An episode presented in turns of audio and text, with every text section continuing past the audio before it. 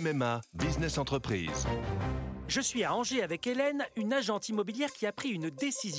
Bonjour, voici l'éditorial du 24 septembre 2020. Vite des emplois pour demain par Gaétan de Capelle. Cette fois, nous entrons dans le dur. Longtemps repoussé grâce au gigantesque cordon sanitaire déployé par l'État autour des entreprises, les plans sociaux commencent à pleuvoir. La grande vague, nous dit-on, arrivera en début d'année prochaine. Tous ne seront pas aussi spectaculaires que celui de Bridgestone. La très grande majorité concernera des PME et des artisans placés devant l'impossibilité de résister davantage à la bourrasque du Covid.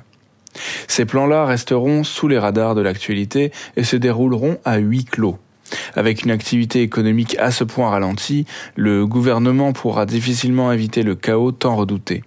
Depuis le confinement en mars dernier, il a objectivement fait le job pour atténuer les effets de la crise sanitaire.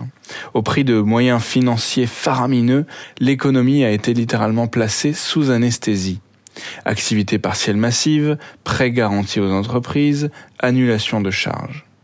Toute la panoplie du possible a été utilisée. Aujourd'hui encore, des secteurs entiers d'activité demeurent sous assistance respiratoire.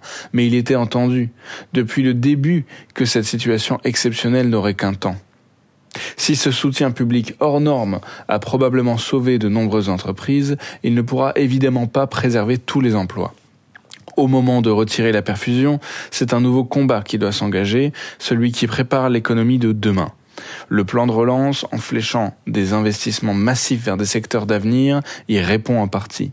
Afin de ne pas se perdre dans les sables, encore faut-il qu'il fasse l'objet d'une parfaite exécution, ciblée, fluide, pragmatique, dans un pays qui adore le saupoudrage et les processus administratifs.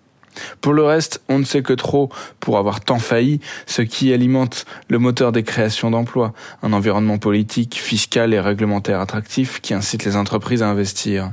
En deux mots, une économie enfin compétitive.